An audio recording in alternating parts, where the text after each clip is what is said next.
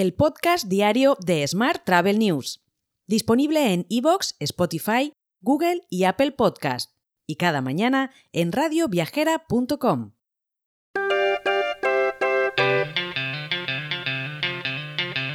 Saludos y bienvenidos, bienvenidas un día más al podcast de Smart Travel News, edición 1219 del jueves 6 de julio de 2023.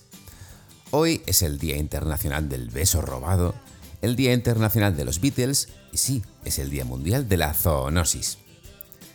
Vamos con la actualidad del día. Las plataformas de viajes online se han escapado por poco de la lista de guardianes digitales de la Unión Europea. Estos guardianes digitales o gatekeepers son grandes empresas que constituyen un punto de acceso para los consumidores y que pueden utilizar su posición y poder en el mercado de forma que repercuta en otros mercados. La Comisión Europea ha publicado su primera lista de empresas que cumplen estos criterios y de momento firmas como Booking.com o Airbnb han escapado a esta lista. Más asuntos. Los viajes de empresas se sitúan prácticamente en el 90% del volumen de desplazamientos contabilizados en 2019, de acuerdo con el último informe del observatorio GEPTA de Business Travel. Las grandes corporaciones han liderado el crecimiento, llegando a un 85% al cierre de los meses de abril y mayo. Por otra parte, las ventas online en la categoría de viajes crecerían un 30% este verano según datos de Web Loyalty. En 2022, los españoles gastaron de media 259 euros en compras online en las distintas categorías del sector turismo, cifra que se prevé que se mantenga este año. Más asuntos. CEAP celebrará su undécimo congreso anual en Chipre del 2 al 9 de diciembre. Todos los años, CEAP realiza un viaje profesional de larga distancia. El destino es elegido con el objetivo de que los agentes de viajes que asistan ahonden en las posibilidades turísticas de la zona y puedan así incrementar sus ventas.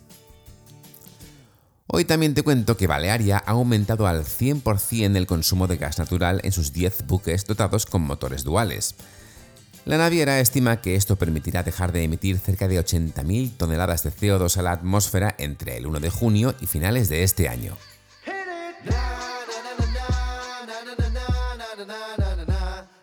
Vamos ahora con la actualidad internacional.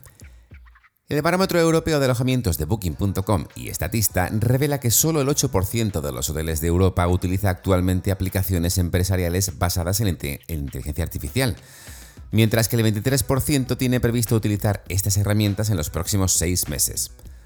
Dos tercios ni siquiera tiene previsto utilizar la inteligencia artificial en sus negocios. Más asuntos.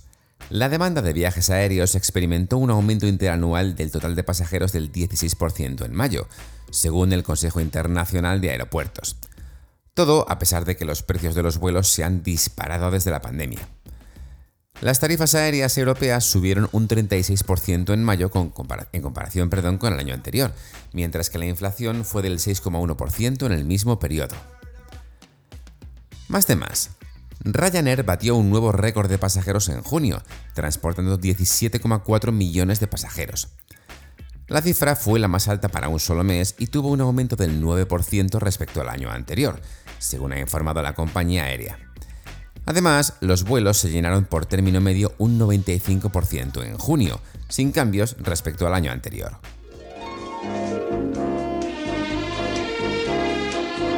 Hotel. Y terminamos hoy con la actualidad hotelera. El Hotel Gran Meliá Iguazú acoge estos días la reunión del Consejo de Mercado Común y Cumbre de Jefes y Jefas de Estado de Mercosur y Estados asociados. El Parque Nacional de Iguazú, compartido por Argentina y Brasil y cerca de la frontera con Paraguay, es considerado como el corazón geográfico del Mercosur. Más temas. Grupo Piñero ha sido premiado en la gala anual de premios Empresa Social con el galardón a Mejor Proyecto para la Conservación del Medio Ambiente en el sector turístico por su movimiento Somos Ecoístas. Este movimiento engloba todas sus acciones de cuidado del medio ambiente en sus distintas unidades de negocio. Por último, te cuento que el grupo Iberestar ha recibido el premio Condé Nast Traveler 2023 en la categoría Sostenible and Eco. Todo por su movimiento pionero Wave of Change, que reconoce el esfuerzo del grupo hotelero mallorquín en materia de sostenibilidad y que inspira su ambiciosa Agenda 2030. Te dejo con esta noticia. Mañana, como siempre, más actualidad turística. Hasta entonces, muy feliz jueves. Si quieres apoyar este podcast, déjanos tus valoraciones y comentarios en Spotify, Evox o Apple Podcast. Recuerda que puedes suscribirte a nuestra newsletter diaria entrando en smarttravel.news en la sección Suscríbete. También puedes recibir un mensaje con este podcast y los titulares del día directamente en tu WhatsApp. Solo tienes que añadir a tu lista de contactos el número 646-572-336 con el más 34 delante si nos escribes desde fuera de España, y después enviarnos un WhatsApp con la palabra alta. Gracias por escucharnos.